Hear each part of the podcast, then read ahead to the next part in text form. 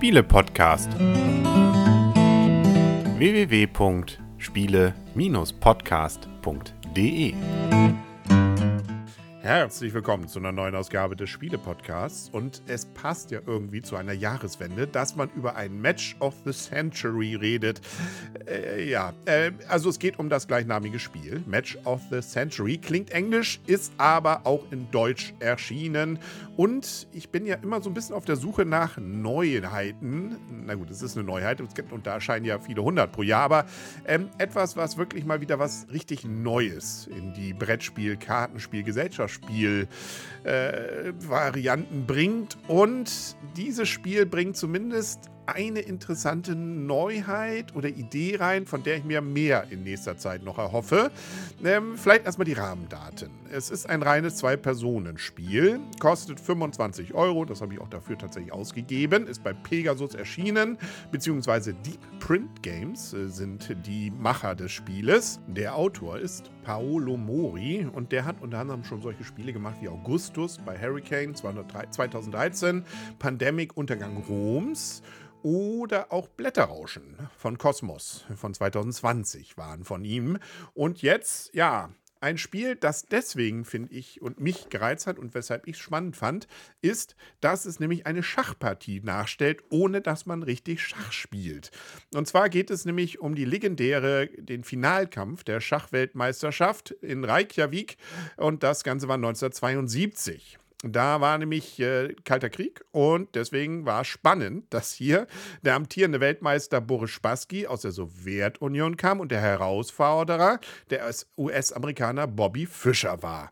Und dieses Spiel ging natürlich über viele Runden, wie solche Weltmeisterschaftsspiele ja dann immer sind, und war auch verbunden mit viel drumherum was der Kalte Krieg so mit sich bringt, bis hin zu Verschwörungstheorien und äh, dass bemängelt wurde, dass das oder jenes das Spiel beeinflussen würde von außen und so weiter und so fort. Also wirklich ein legendäres Match. Und dieses Zwei-Personen-Spiel versucht, dieses Match jetzt nachzustellen, beziehungsweise äh, sp spielen hier eben die beiden Spieler. Äh, der eine spielt den Spassky und der andere den Fischer. Die haben Karten auf der Hand, mit denen sie gegeneinander kämpfen. Und im Prinzip äh, von der Grundidee ist es ganz simpel. Wer die höhere Karte legt, da sind nämlich Werte drauf, der äh, hat einen Vorteil. Und ähm, wenn man das über mehrere Runden macht, ist dann irgendwann einer vorne, kommt eine Runde weiter, dann geht es wieder los und so weiter und so fort. Aber es ist am Ende aller Tage immer ein Vergleich der Kartenwerte. Aber jetzt kommen ein paar interessante, spannende Sachen dazu. Unter anderem haben diese Karten nicht nur einen Kartenwert, sondern noch eine Sekundärfunktion.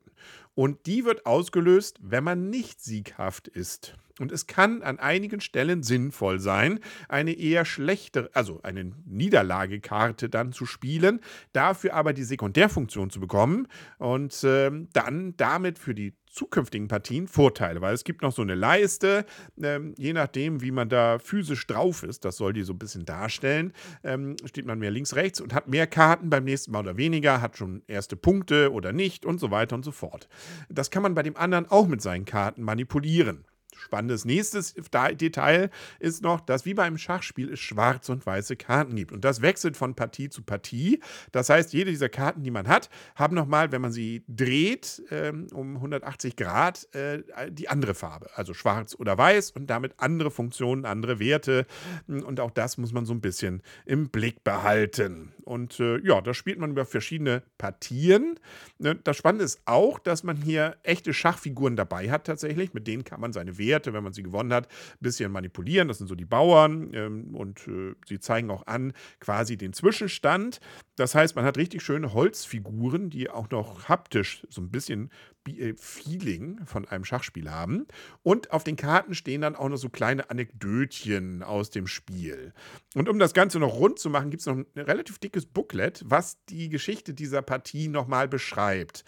Und all dieses zusammengenommen ergibt, wie ich finde, ein interessantes, historiengeleitetes Spiel Spiel, was sich aber wie ein normales Spiel dann doch spielt und auch für Leute, die Schach nicht so mögen, äh, wahrscheinlich interessant ist. Wenn man das Ganze drumherum weglassen würde, dann wäre es ein relativ abstraktes, wer hat die höchste Karte, Spiel mit so ein paar Regeln drumherum. Aber so, man kriegt es eben so ein ganz eigenes Feeling. Und man kann natürlich auch ähm, mal die Karten wechseln. Also spielt der andere mal Fischer und dann der andere Spassky und dann hat man andere Karten auf der Hand. Aber es sind eben auch nur diese beiden Kartensätze, die aber eindeutig einer der beiden Personen zugewiesen sind. Was uns so ein bisschen gestört hat beim Testen war, dass es einen Tick zu lang geht. Ähm, eigentlich ist die Spielzeit nur 30 bis 45 Minuten, das kommt auch ungefähr hin.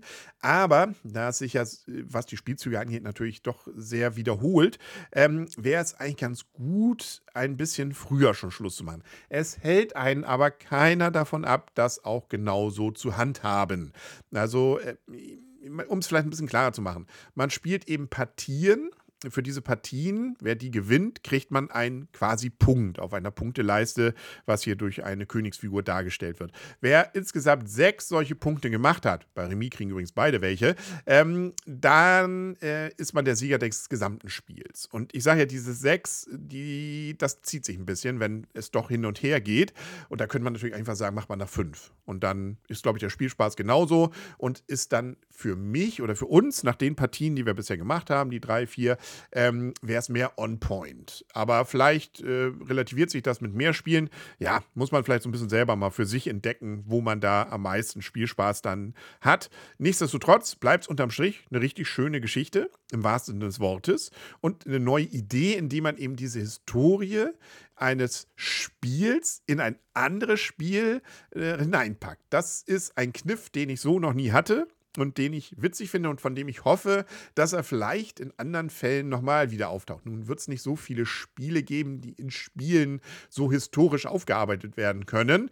Äh, es gibt ja jetzt nicht die Katan-Partie aller Zeiten, wo man sagt, oh Mensch, weißt du noch damals, als äh, der Ostblock äh, gegen, was weiß ich, den Südeuropäer so und so in äh, Katan äh, der Meisterschaft. Nein, also Gig ist, glaube ich, angekommen. Ähm, nein, aber trotzdem, diese Idee, Historie in ein Spiel zu packen, gab es natürlich auch schon vorher. Muss man jetzt auch nicht sagen, dass das jetzt ganz neu ist, bis hin zu aller Erde oder sowas, nicht? wo ganze Lebensgeschichten dann in solche Spiele gepackt werden. Aber ach, man merkt, ich, ich finde sowas trotzdem cool und hoffe, dass es wiederkommt. Und äh, gebe dem hier auf jeden Fall ein empfehlenswert und gerne wieder. Und äh, meine Frau, die das ja mit mir getestet hat, ähm, nach deren Einschätzung, wie ich es mit wahrgenommen habe, geht in die gleiche Richtung. Spielmaterial ist auch okay. Also gerade diese Schachfiguren sind wirklich nett dabei.